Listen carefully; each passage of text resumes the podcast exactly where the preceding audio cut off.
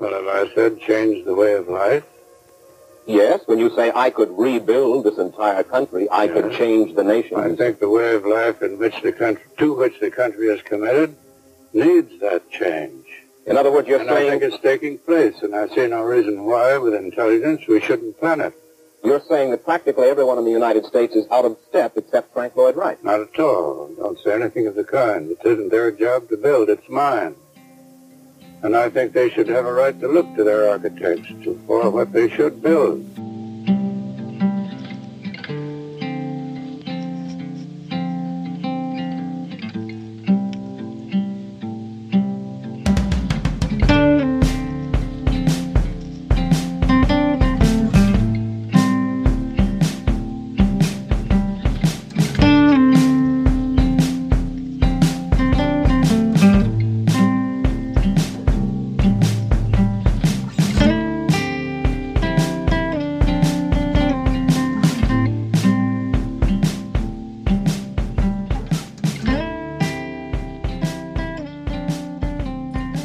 Sie liegt direkt zwischen dem Liberty State Park von New Jersey, der Freiheitsstatue, der Spitze von Manhattan und Governors Island und damit im Hafen von New York City.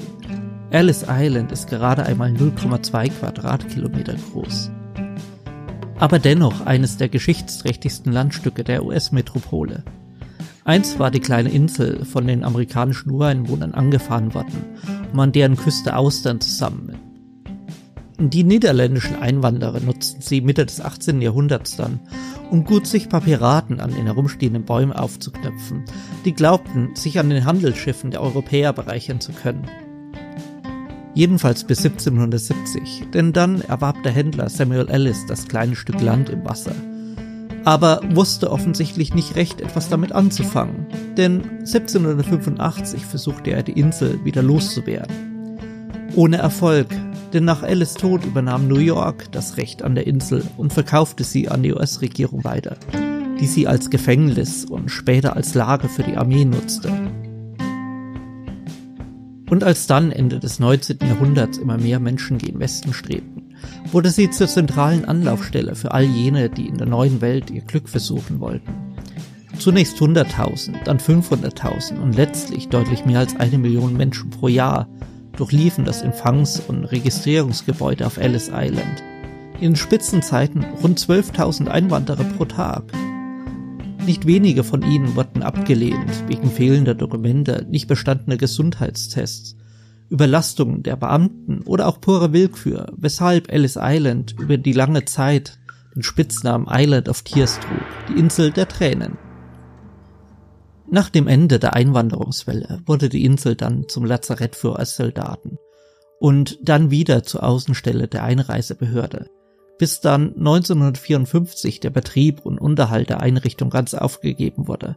Seitdem verfielen die einst imposanten Gebäude vor sich hin, denn niemand wusste in purer Verkennung des historischen Werts so recht etwas mit der Insel anzufangen, weshalb die US-Regierung die Insel 1956 zum Verkauf anbot und um Vorschläge für die Nutzung und Umgestaltung der Insel bat.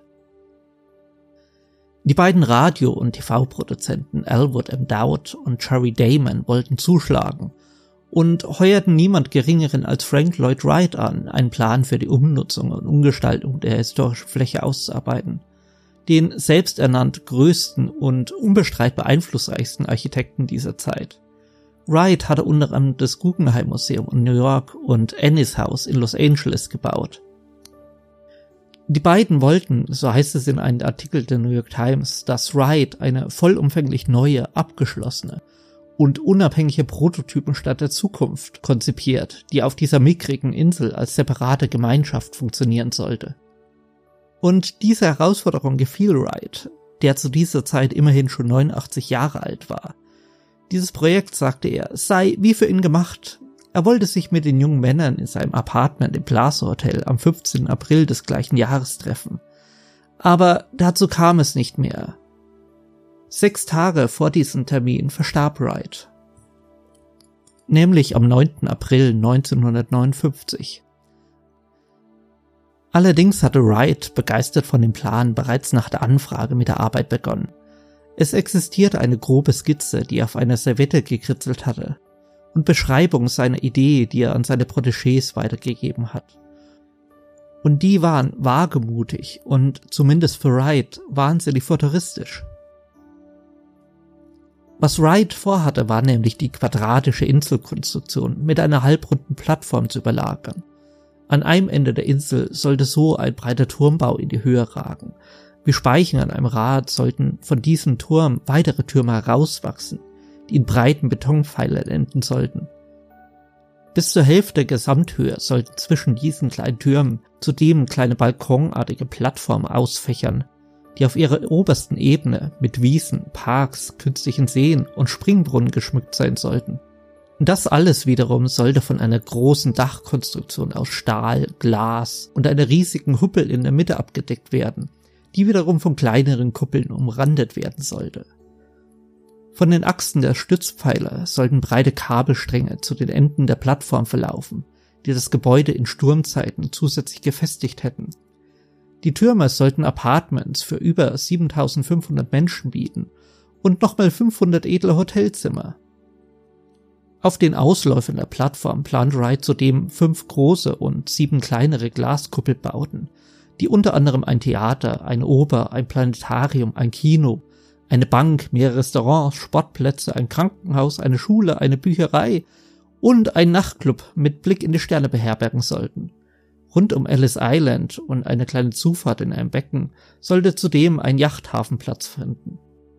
Autos, die sollte es auf der kleinen Insel nicht brauchen. Stattdessen sollten die Bewohner und Besucher mit Fahrrädern und ein untereinander verbundenes Netz von Rolltreppen und Rollbändern überall hinkommen, wie man sie von Flughäfen oder dem Casinonetz von Las Vegas kennt. William Wesley Peters, Wrights Schwiegersohn und Protégé, entwickelte dieses Projekt weiter und ließ die Ideen von Wright ausgestalten und verkaufte es gemeinsam mit Dowd und Damon als Schlüsselprojekt für New York City. Sie meinten es mit dem Bau wirklich ernst und wollten seinerzeit 100 Millionen US-Dollar auftreiben, um mit der Vorbereitung zu beginnen. Heute wären das locker 850 Millionen US-Dollar. Für den Kauf der Insel selbst waren vergleichsweise günstige 2,1 Millionen US-Dollar vorgesehen. Allerdings, nachdem sich die Planung und Vorarbeit dann schon einige Jahre hinzog, lehnte die Regierung 1962 das Kaufangebot und die Pläne ab. Nicht nur die von Dowd, Damon und Wright, sondern alle, die gemacht worden waren, darunter die Pläne, die Insel in einen Spaßpark, ein Altenheim oder ein Freizeitresort umzuwandeln. Stattdessen schlug der New Yorker Bürgermeister Robert F. Wagner ein Jahr später vor, die Insel in einen Park und ein Museum umzufunktionieren, wobei auch hier einige wagemutige Pläne vorgebracht wurden. Der Architekt Philip Johnson wollte an einem Ende der Insel ein kreisrundes Gebäude errichten, an dem die Namen all jener eingraviert werden sollten, die auf der Insel ankamen. Ringsum das Gebäude sollte sich eine Treppe hinauffinden, die die Besucher zur Spitze führen sollte. Aber natürlich wurde auch daraus nichts, Stattdessen wurden die bestehenden Gebäude vor allem mit Spendengeldern restauriert und Denkmäler wie die Immigrant Wall of Honor und eine Bronzestatue der ersten offiziellen Immigrantin errichtet. Seit 1990 kann die Insel auch wieder von Touristen besucht und zahlreiche der Gebäude besichtigt werden. Und das ist durchaus beeindruckend. Ja, so fantastisch Frank Lloyd Wrights Plan auch gewesen war. Er hätte damit ein wichtiges Denkmal der US-Geschichte zunichte gemacht und billigen Luxuswohnungen geopfert. Was auch eine Respektlosigkeit gegenüber all jenen gewesen wäre, die sich auf Schiffen in die neue Welt machten und ein neues Leben begannen. Und auch all jenen, die wieder umdrehen mussten.